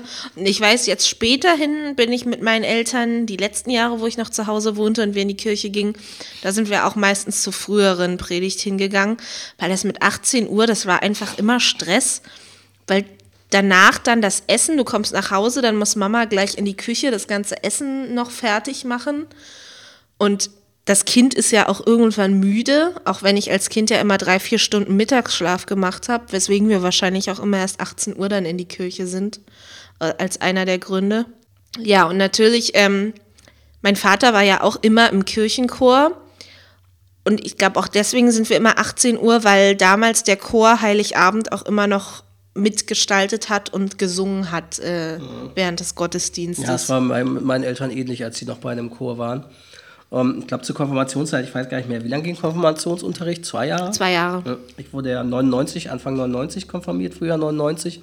Also ging der bei mir irgendwie Frühjahr 97 los, mhm. der Konfirmationsunterricht. Und da war es dann eben so, dass wir dann spät wirklich gegangen sind. Und wir mussten eigentlich auch, wir mussten zwar hingehen, mhm. definitiv irgendwie an Heiligabend in die Kirche, weil du da ja irgendwelche Sachen sammeln musstest, um nachzuweisen, Stempel, so ja, so. Ja. Also wir hatten da immer Fotos, irgendwelche Fotopuzzleteile, die sich zusammensetzen Ja, sollten. wir haben Stempel bekommen. Aber dass wir da sonst groß was machen mussten, war zum Glück nicht so. Ich weiß, ich habe mich dann auch dann mit Lars getroffen, mit dem ich zusammen konfirmiert wurde. Dann äh, auch zum Weihnachtsgottesdienst saßen wir dann da wenigstens zusammen und so. Und Aber ja, es war halt, eigentlich war es eher lästig. Zudem waren meine Eltern ja zu der Zeit auch noch in einer Flötengruppe von, von der Kirchengemeinde. Gab es extra Flötengruppe? Blödflockengruppe, genau. Ähm, und es kann sein, dass die auch da aufgetreten sind, Heiligabend, aber das weiß ich echt nicht mehr. Dann war es so bei uns, gab immer dann zuerst das Essen, das Abendessen. War bei uns, glaube ich, auch so. Meistens- Oder? Ich weiß es nicht Meistens mehr. war der Klassiker, dass es äh, Würstchen mit Kartoffelsalat gab, bei uns an Heiligabend. Und dann erst am zweiten Feiertag gab es dann eher das größere Essen wie Grünkohl mit, mit Cabanossi und, und Röstkartoffeln mit Zimt oder so. Oder halt essen gehen irgendwie an den anderen Feiertagen. Das heißt also eigentlich eben Heiligabend eher das schnelle Abendessen, unkomplizierter zu machen. Äh, dann eben, ich glaube, dann s- singen. Dann sollten wir noch mal rausgehen. Ich sollte rausgehen, mal in meinem Zimmer, habe auf den Weihnachtsmann gewartet. Das war bei uns auch so. Und zwar habe ich dann oft mit meiner Tante Gudrun da gewartet auf den Weihnachtsmann. Das hat sie dann oft, sie hat später so eine Fi- Filmkamera hat sie gefilmt oder sie hat es mir gegeben, dass ich auch selber filmen konnte. Und ich habe dann teilweise aus dem Fenster rausgefilmt, um, weil ich versuchen wollte, ich glaube, das war Alter 8, 9 bis maximal 10, ich weiß nicht mehr, wie lange ich an den Weihnachtsmann geglaubt habe, irgendwie so bis frühes Grund. Also wenn ja, dann war das lange bei dir. Kann gut sein. Also acht, auf jeden Fall acht, neun, irgendwie in dem Alter auf jeden Fall noch, das kann sein. Ähm, Grundschule auf jeden Fall noch, glaube ich. Hm. Und dass ich dann versucht habe, den Weihnachtsmann zu filmen, weil ich die ganze Zeit rausgefilmt habe, kommt da, da, kommt, oder irgendwie so, und dann gibt es auch, Ist da der heute Schlitten? Ja, und da gibt es auch heute irgendwelche, muss ich mal gut drum fragen, ob sie das hat sie bestimmt noch auf DVD später gebrannt oder so. Diese Sachen, wie wir auf den, zusammen auf den Weihnachtsmann gewartet haben. Klein Hendrik mit Tante Dudu auf den Weihnachtsmann warten. So. Ähm, ich war immer mit meiner Schwester in, in dem kleinen Kinderzimmer und äh, wir haben da gewartet. Und mir kam das immer ewig vor, bis meine Mutter es mal geschafft hat, alle äh, Geschenke da Ja. ins Wohnzimmer zu tragen. Und dann hat sie ja Bei immer. uns war immer eine Glocke, hat meine Mutter immer Ja, geschlagen. im Moment, da wollte ich noch drauf hinaus. Und äh, meine Mutter hat ja dann so einen Quatsch gemacht. Sie ist ja auch Erzieherin, ne? Und äh, hat dann die, dann hat's geklopft an der Tür und dann hat mit verstellter Stimme, als Kind habe ich dann natürlich noch geglaubt, aber irgendwann wusste ich das und fand das nur noch peinlich. Ich glaube, ich habe ihr dann auch irgendwann gesagt, sie soll damit aufhören. Hat dann der Weihnachtsmann mit verstellter Stimme an die Tür geklopft. Deine Mutter, nicht dein ja? Vater. Nee, meine Mutter. Auch sehr schlau. Ja. sehr glaubwürdig. Mein Vater wollte das wahrscheinlich nicht. Und dann hatten wir immer, nochmal zum Thema Weihnachtsbaum zurück, äh, ein silbernes Glöckchen am Weihnachtsbaum hängen. Das war auch immer mein Lieblingskugel-Accessoire am Weihnachtsbaum. Ich habe ja auch mehrere Glöckchen jetzt, weil ich die schön finde. Genau, dann hat das Glöckchen geklingelt und dann durfte man ins Wohnzimmer kommen. Genau, so war es bei uns auch. Und ähm, nochmal, wo du gerade Weihnachtsbaum sagtest, ich fand ja immer schon damals auch schön, als Kind hatte ich die dann oft immer solche äh, Eiskristalle und solche Sachen zum Aufhängen für den Weihnachtsbaum und so. Solche Sachen fand ich aus, aus Glas, fand ich äh, sehr schön. Habe ich auch heute wieder so, weil das, das mochte ich immer gerne so. Ich war halt immer schon als Kind eben auch Fan von Eis und Schnee. So. Das war halt, deswegen, aber Weiße Weihnacht äh, in der Kindheit, in den 80er und 90ern, ich weiß nicht, das muss höchstens eins, zwei maximal gewesen sein. Ansonsten war Weihnachten immer grün, wenn nicht sogar grün und regnerisch. Und kurz danach kam dann der Schnee Und, erst. Ja, beziehungsweise und in Hamburg meistens sogar ja erst äh, wirklich richtig Januar, Februar oft Mhm. eher als Schneezeiten und äh, Dezember so gut wie gar nicht. Oder wo man Also in meiner, Schnee- Erinner in meiner Schneegriesel. Erinnerung, in meiner Erinnerung war Silvester schon relativ oft Schnee. Also kurz nach Ja, Weihnachten. das kann auch sein, dass Silvester vielleicht schon, aber auf jeden Fall. Also weiße Weihnacht kenne ich so gut aus der Kindheit so gut wie gar nicht leider. Mhm. Das wollte ich immer, aber kaum erlebt, glaube ich. Ähm, So viel zum Thema Klimaerwärmung, weil das war in den 80ern und 90ern jedenfalls so, wie ich mich erinnern kann, auch damals zumindest in Schleswig-Holstein, Hamburg so gut wie nie der Fall. ich meine, es war bei uns doch eher so rum, dass wir erst Bescherung gemacht haben und dann Essen, weil ich meine mich zu erinnern, Vielleicht war es auch, vielleicht war es so, dass sich das im Laufe der Jahre verschoben hat. Ja, Bei wahrscheinlich hat sich's in der mal geändert. Kindheit war es, glaube ich, so, dass man erst Bescherung und so und dann Abendessen und äh, später, dadurch, dass man eben auch oft erst abends in die Kirche gegangen ist und so, hat man dann erst Bescherung, Abendessen, Kirche oder keine Ahnung. Also ich das wird sich wahrscheinlich im Laufe des, des Älterwerdens geändert haben, eben weil das Kind andere Bedürfnisse hatte und andere Schlafenszeiten auch. ich fand das ja immer blöd, nach der Bescherung dann zu essen, weil ich wollte ja meine Sach meine Geschenke ausprobieren und damit spielen. Und ich saß dann immer so am Tisch, wollte eigentlich Hibbelig. gar nichts essen, Ja. hibbelig am Tisch und wollte wieder aufstehen, Ja. um äh, ja, mit den Geschenken zu spielen. Kenne ich auch. Also es war auch für mich immer das Schönste an dem am Heiligabend wirklich äh, mit den Geschenken zu spielen, mit den neuen Sachen. So. Mhm. Und, und auch wenn es ein Spiel war, das eigentlich für mehrere war und meine Mutter noch keine Zeit hatte oder so, das trotzdem habe ich erstmal alles aufgebaut, ausgepackt. Eben, und wenn es ein Lego-Set Lego war, ja, aufgebaut, ja. sofort aufbauen und, und solche Sachen. Also das war, da hat man sich einfach drauf gefreut, irgendwie wirklich die Sachen auszuprobieren, die man bekommen hat an Weihnachten.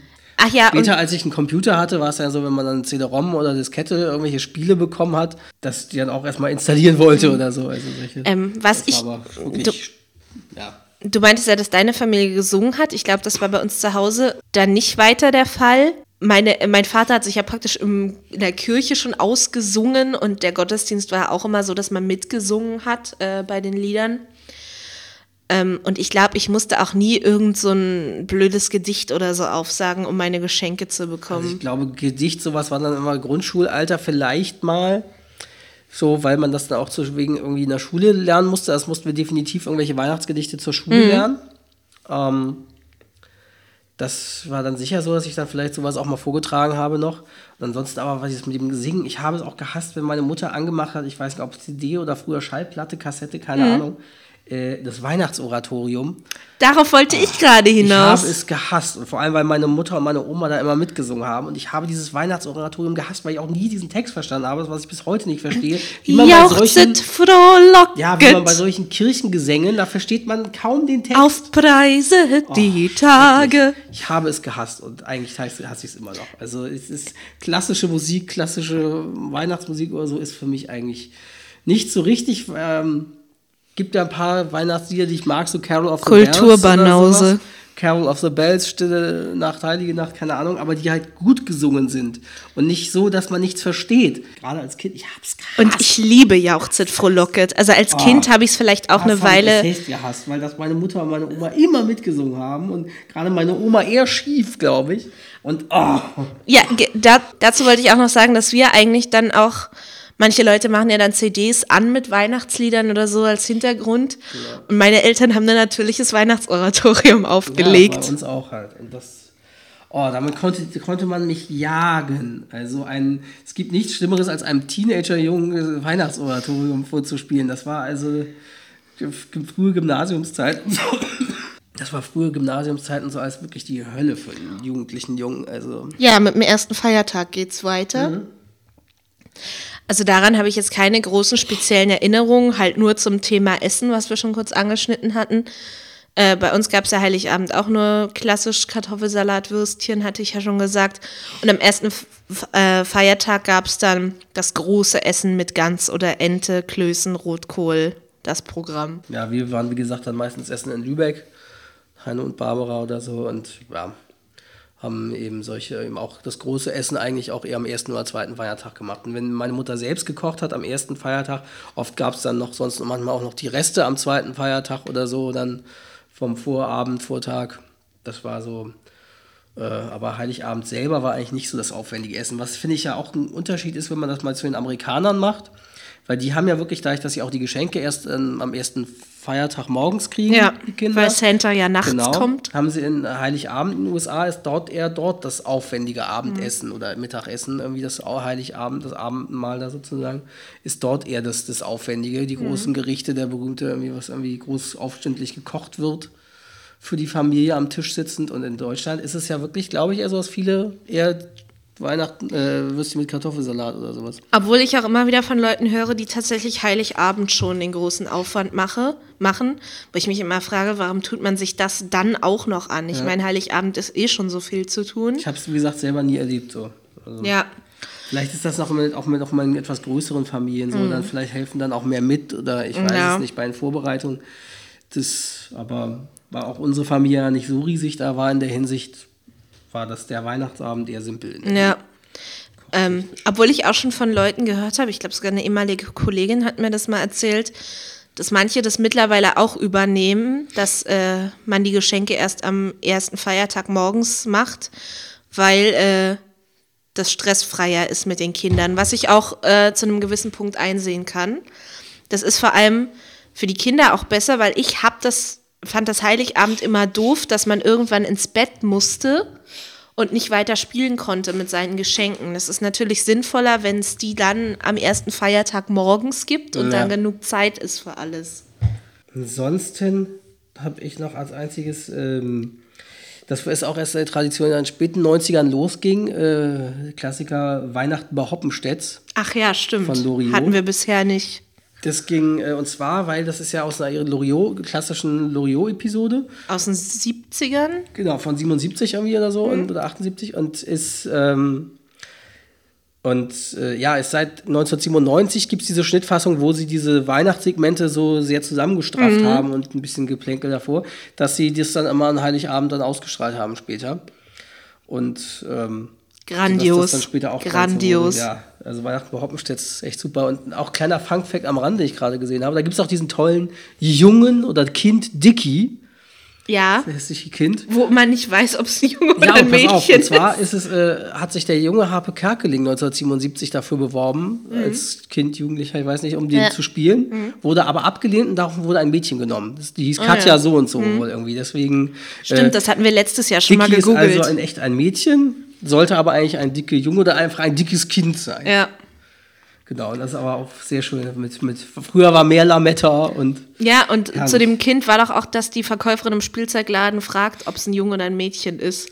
Ja, Ja, hat es denn einen nicht. Zipfel? Genau. Was ist denn das für ein Laden hier? Oder so. so gut. Also, Was mir einfällt, so für die Tage zwischen Weihnachten und Neujahr, da hatte meine Mutter ja immer Urlaub, da ja die Kita zu hatte. Ähm, und sie hat dann immer Wintersport geguckt.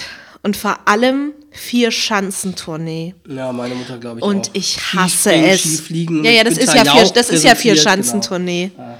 Ich weiß nicht, ob Günther Jauch da war. Stimmt, er hat es immer moderiert früher. war andauernd. Also 90er bis frühe 2000er hat er das bestimmt immer gemacht. Ja. Furchtbar. Skispringen ist so langweilig. Naja. Gut, äh, kommen wir zu Silvester. Silvester, ja, ist halt auch noch so eine Sache bei uns speziell gewesen. Und ich habe da meine Mutter auch, vor einiger Zeit haben wir, als wir dann drüber gesprochen hatten, auch drüber gefragt. Ähm, das war eine Sache, die kam von äh, quasi aus väterlicherseits, also von mir, von meinem Vater der Familie, wurde da reingebracht. Meine Mutter kannte das so auch nicht. Und ich habe es vorher Ja. auch noch nie Und gehört. zwar haben wir uns an Silvester verkleidet, früher immer. So Ganz- wie andere an Fasching oder Karneval. Weird.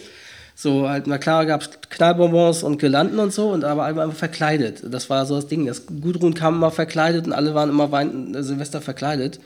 Und ich dann eben auch als Kind. Und das war irgendwie unsere Tradition, weil wir, wenn Fasching war, haben wir nie richtig Fasching gemacht. Das haben wir nicht verkleidet oder sowas. Und Halloween gab es in den 90ern, 80ern noch nicht groß in Deutschland. Das war das, das ist ja erst in den frühen 2000ern plötzlich in Deutschland so aufgekommen, diese, dass das auch plötzlich Kinder, Jugendliche nachgemacht haben, irgendwelche Halloween-Geschichten mit Verkleiden. Und deswegen war für mich nicht Fasching das klassische Verkleidungsding, auch wenn sowas in der Schule manchmal stattfand, Grundschule oder so. Oder Kindergarten wahrscheinlich auch. Aber für mich war das Silvester. Silvester verkleidet man sich, das war. Das ist echt merkwürdig. So Darauf komme ich immer uns. noch nicht klar, auch wenn du mir das schon mehrmals erzählt hast. Und an Silvester natürlich hatten wir dann als Abendessen hatten wir oft Raclette oder sowas. Bei uns gemacht. damals nicht Raclette, sondern meine Eltern hatten einen heißen Stein. Das war halt so was Was ist das ähnliches. Ähm, das ist so eine Natursteinplatte, das gibt's heute wieder. Habe ich neulich äh, im Online-Versand gesehen. Mhm. Äh, mittlerweile gibt es das auch mit einer Raclette-Platte und so einer Natursteinplatte. Und ich weiß sogar, dass meine Eltern, der war nicht elektrisch mit Steckdose, wie es bei Raclette und auch heute bei diesen Dingern Standard ist, sondern der hatte noch drunter mehrere Petroleumbrenner, die man anzünden musste. Und ich werde mich immer an diesen Geruch erinnern.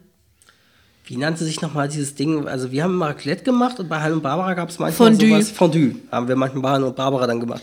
Ja, das ist ja so Silvester ein anderes klassisches haben. Ding, das haben, das hat es bei uns aber nie gegeben. Wenn, dann gab es halt immer heißeren Stein oder Raclette späterhin. Ja, Raclette war bei uns auf jeden Fall, hatten wir das Raclette-Gerät auch so auch. Aber das mochte ich als Kind nicht so gerne, weil ich mochte als Kind ja keinen Käse. Bis, bis, bis frühes Gymnasiumalter irgendwann. Mhm. Äh, Fing es erst an, dem ich irgendwann Käse auf Pizza mochte. Früher mochte ich das auch nicht. Das war Mhm. irgendwie, äh, eh. Diese Ziegige mochte ich nicht irgendwie früher. Das kam dann auch erst in der frühen oder späten Grundschulalter oder so, dass mhm. man mal Pizza mochte, dann mal einen Cheeseburger und so. Und irgendwie fing das dann so langsam an, dass ich mich an Käse rantastete. Da muss ich an meine Krippenkinder denken, die von Pizza immer alles war, runterpulen. Deswegen von Raclette habe ich, das mochte ich nicht. Das fand ich immer so dämlich, weil das hat mir natürlich nichts genützt, wenn die Erwachsenen Raclette gemacht haben und ich mochte das nicht mit diesem Ziegenkäse. Ja, und bei kind. Fleisch und sowas der genauso das, mäkelig ja. immer. Also das war auf jeden Fall, ja, ich weiß gar nicht, was ich dann gegessen habe oder ob ich dann nur ein bisschen was abbekam Rohes von meiner Gemüse. Mutter oder so wahrscheinlich irgendwie. Oder warmes Gemüse runtergenommen mit ja. dem Käse irgendwie. Genau, nochmal TV-Programm wahrscheinlich. Klassiker natürlich, Dinner for One war bei uns die Tradition. Ja. Dass wir auf jeden Fall immer Dinner for One geguckt haben. Aber das habe ich, glaube ich, erst später lustig gefunden. Was mhm. ich aber schon immer, woran ich immer denken muss, ist äh, ein Herz und eine Seele Silvesterpunsch. Naja, das ist etwas, das wiederum witzigerweise ich erst durch Anna kennengelernt habe. Ich wusste, dass es ein Herz und eine Seele gibt und so. Und, aber ich habe dieses, das als Weihnachtstradition, das gesehen zu haben, Silvestertradition, habe ich nie gesehen vorher. Das habe ich erst durch dich jetzt kennengelernt und fand das auch sehr schön. Zu Dinner for One nochmal so ein kleiner Fun-Fact am Rande. Der, der das Intro am Anfang für, damals für den NDR gesprochen hat, das deutsche Intro, also der, der auch zu sehen war als Moderator quasi, der erzählt, worum es geht beim Dinner for One, das war ja der Vater von Tommy Pieper, der Stimme von Alf damals, der das gemacht hat. Kleiner Fun-Fact am Rande. Ja, und ein Herz und eine Seele konnte ich auch oder kann ich zum Teil wirklich immer noch mitsprechen. Das haben wir einfach jedes Jahr gesehen und ich habe mich als Kind schon so beömmelt, obwohl ich viele Witze natürlich späterhin erst verstanden das gab's habe. Ja wann? In den 70ern oder so? Wann Diese Folge ist von äh, vom 31.12., denke ich mal, Originalausstrahlung 1973. Also ist das anscheinend auch wirklich für äh, Silvester als Silvester-Special produziert worden? Ja, und war eine der ne? ersten Folgen in Farbe, weil ja. die ersten 12, 13 Folgen der Serie waren ja noch in Schwarz-Weiß. Ja. Und später wurden die meisten davon nochmal nachgedreht und die Silvester war original eine der ersten, die in Farbe gedreht wurden. Ja, und Silvester, ich weiß noch als Kind, also Böller ging gar nicht bei meinen Eltern. Gerade meine Mutter mit Krankenschwestern, mit Verletzungen, mit Augen. Und dein Vater und Hände. als Polizist. Mein Vater auch. Also Böller ging gar nicht. Und mhm. später ein andere in frühen Grundschul, äh, späten Grundschul, frühen Gymnasiumalter irgendwie mit Böllern auch an, vorher an Silvester rumgelaufen sind. Da durfte ich manchmal mitlaufen oder so, aber ich durfte vielleicht mal einen werfen. Mhm. Aber so, aber ich durfte also Böller selber haben, durfte ich früher als Kind, Jugendlicher nie eigentlich. Das war also gerade diese großen, krassen Böller, das war verboten von unserem Haushalt aus, von meinen Eltern. Ähm, ich hatte halt äh, Knallfrösche, solche Sachen, irgendwelche mhm. Sachen, die man auf den Boden wirft oder anzündet, die sich dann drehen oder solche Sachen, Heuler oder wie die mhm. heißen. Äh, Wunderkerzen natürlich. Und meine Eltern natürlich haben später Raketen steigen lassen und sowas dann immer noch in der Flasche. Das war, aber ich selber durfte, also da haben, waren sie sehr, oh, Achtung, man spielt, man macht das, es soll kein Kinderspielzeug sein. Haben sie mir sehr früh mal schon zu vermitteln versucht. Also als Kind habe ich ja Feuerwerk total geliebt. Ähm, meine Mutter hat mir auch immer diese Kindersets gekauft. Äh, ja, halt mit diesen Knallerbsen, die du auf den Boden wirfst, aber halt auch die kleineren Sachen, die man anzünden kann. Und ich fand auch immer schon die Sachen besser, die sich bunt drehen und bunte Funken etc. machen, ja. als Knaller. Vor Knallern hatte ich als Kind schon Angst und ich weiß, meine Eltern haben auch nie diese roten Böller gekauft. Mein Vater hatte manchmal so, ja, diese Knallfrösche zum Anzünden, diese klassischen mhm. grünen. Und die fand ich schon laut, vor denen hatte ich schon ein bisschen Angst. Ähm, deswegen, ja, Raketen haben wir auch nicht so gekauft. Aber, ähm, das ist ja auch in manchen Wohngegenden inzwischen verboten oder sowas. Also ich weiß gar nicht, wie das ist. Okay. Ich glaube, in Langwitz oder so zum Beispiel durfte man das offiziell gar nicht Raketen steigen lassen. Also ich glaube, es wurde irgendwann in den 90ern fing das an, dass es Verbote für Raketensteigen an Silvester in manchen Wohngegenden gab. Okay, das habe ich noch nie gehört. Aber ähm, was wir dann auch späterhin mehr gekauft haben, was ich immer mochte, waren halt so solche Fontänen. Ja, die, die fand, ich, ich auch schön. toll. Beziehungsweise, wenn zum Thema Raketen, finde ich diese klassischen Raketen nicht so toll, aber was auch wirklich teuer ist, was ich aber schön finde, sind äh, dann diese Batterien, wo Schüsse rauskommen, mhm. die zum Teil aber auch wirklich nochmal oben explodieren mhm. wie Raketen. Und da gibt es echt schöne Sachen. Ja, finde ich auch. Man muss aber sagen, ich habe, weiß ich nicht, wann ich das letzte Mal mit meinen Eltern Feuerwerk gemacht habe. Ich hatte irgendwann dann später, weil Berlin-Bruch ist jetzt ich sag mal, sozial keine so gut gestellte Gegend, vor allem jetzt. Und ich hatte späterhin immer Angst, Silvester vor die Tür zu gehen, weil die Leute einfach wie bekloppt irgendwohin, fast vor deine Füße, ja. die Sachen geworfen haben. Und ähm, wo wir jetzt wohnen, ähm, ist es ja so, dass man Silvester sich auf den Balkon stellen kann und man hat drei Stunden nach Mitternacht immer noch buntes Feuerwerk. Ja. Da muss man selber gar nicht rausgehen und Geld verknallen. Nee. Und äh, ich würde mich auch immer noch nicht trauen, bei der Menge an Zeug, was da geworfen ja. wird, vor die Tür zu gehen.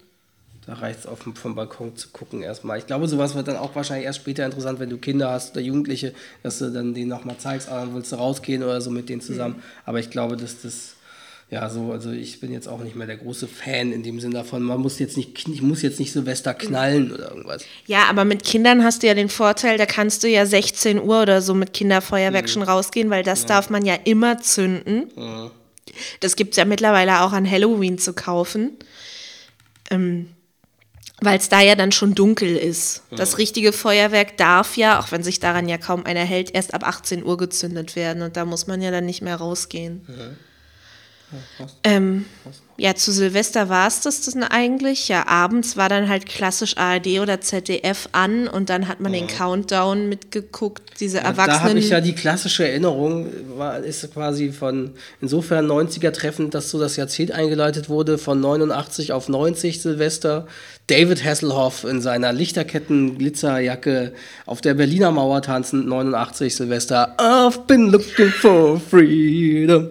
Also das ist eine meiner prägendsten Erinnerungen, zumal ich auch damals ein riesiger Hasselhoff-Fan war und auch mein Zimmer mit Postern von Hasselhoff und Knight Rider und sonst was vollgekleistert war.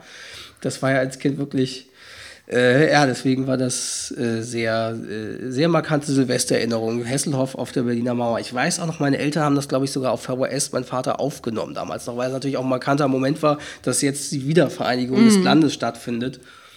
Und wahrscheinlich gibt es das auch noch auf irgendeiner alten VHS-Kassette bei meiner Mutter zu finden als Rarität. Und zehn Jahre später zitterten dann alle Silvester, oh nein, gleich fallen die Computer ja, aus. Da kommen oh wir irgendwann dann zu, wenn wir mit unseren Chronik-Episoden das Jahr 99 erreichen. Was, es wird noch eine Weile dauern. Der Millennium Bug. Ja. Ähm, ja. Ich weiß auch interessanterweise später, als wir dann, manchmal haben wir dann, das war dann eben späte 90er, frühe 2000er, ja. als wir dann Silvester so mit Janis oder Born gefeiert haben haben wir uns dann oft danach noch, wenn es dann eben, ja, dann gingen sie gegen drei, vier, fünf Uhr mhm. irgendwie nach Hause.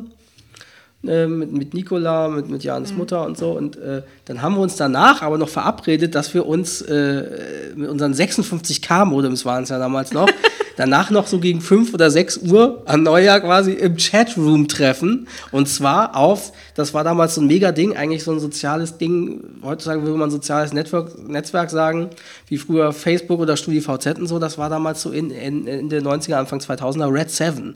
Das war von Pro7 Sat1 ah, anscheinend okay. irgendwie eine, so eine Community, wo du dich registrieren konntest. Jeder hatte eine Seite mit Gästebuch und so und konntest dich mit Leuten befreunden und konntest dann auch chatten, konntest öffentliche Chatrooms, private Chatrooms mhm. und so. Und da haben wir uns dann im Red 7 Chat immer noch an Silvester Neujahr getroffen nachts. Geil. 56k wurde. Also das war auch einer der Klassiker irgendwie. Aber das dürfte irgendwie 2000 rum gewesen sein. Wir waren ja nie, beziehungsweise als Kind musste ich ja dann eigentlich praktisch nach dem Feuerwerk ins Bett gehen, aber auch meine Eltern waren, glaube ich, nie sonderlich ewig lange wach ähm, weil wir ja Neujahr immer essen gehen mussten, denn meine Mutter hat ja Neujahr Geburtstag. Das ist natürlich sehr sklavisch, dass man Neujahr essen gehen muss. Was kann, also wir haben Neujahr wirklich ausgekatert. Wir haben dann noch Berliner vom Vorabend gegessen. Ach so. Pfannkuchen. Ja, Pfannkuchen. Ich kenne es als Berliner. Ich bin mit damit aufgewachsen im Raum Hamburg, Schleswig-Holstein, sagt man dazu Berliner. Pfannkuchen. Und ich habe auch später nie verstanden, warum das in manchen Gegenden Pfannkuchen heißt. Weil es hat ja nichts, weil ein Eierpfannkuchen also wird ja wirklich in der Pfanne gemacht. Aber äh, sowas wird ja gar nicht in der Pfanne gemacht. Das ist doch kein Pfannkuchen. Na doch, das wird aber frittiert. Na, ist auch egal. Ja. Hier hestet Pfannkuchen. Nee, Berliner jedenfalls. Und das war halt dann der Klassiker, immer die Berliner zu essen vom Vorabend. Am ich will nicht gegessen werden. Meistens so gegen Mittag oder früher Nachmittag, manchmal dann später, als wir dann eben jugendlich so lang waren, auch irgendwie erst späterer Nachmittag, meine Mutter dann schon wach und ich wachte quasi auf, als es schon wieder dunkel wird und habe dann auch Berliner gegessen oder irgendwie noch einen Schichtsalat vom Vorabend oder sowas. Was ich schön auf der Reeperbahn ja. feiern, ne? Nee, äh, nee, von einfach von dadurch, dass wir dann so lange wach bis 7 Uhr morgens äh, gechattet haben mhm. bei Red 7 oder, oder was weiß ich. Ja. Ähm, wir haben unser, also unser Line-Up ist eigentlich jetzt, wir haben, müssen jetzt ein bisschen die Schlagzahl erhöhen noch für dieses Jahr.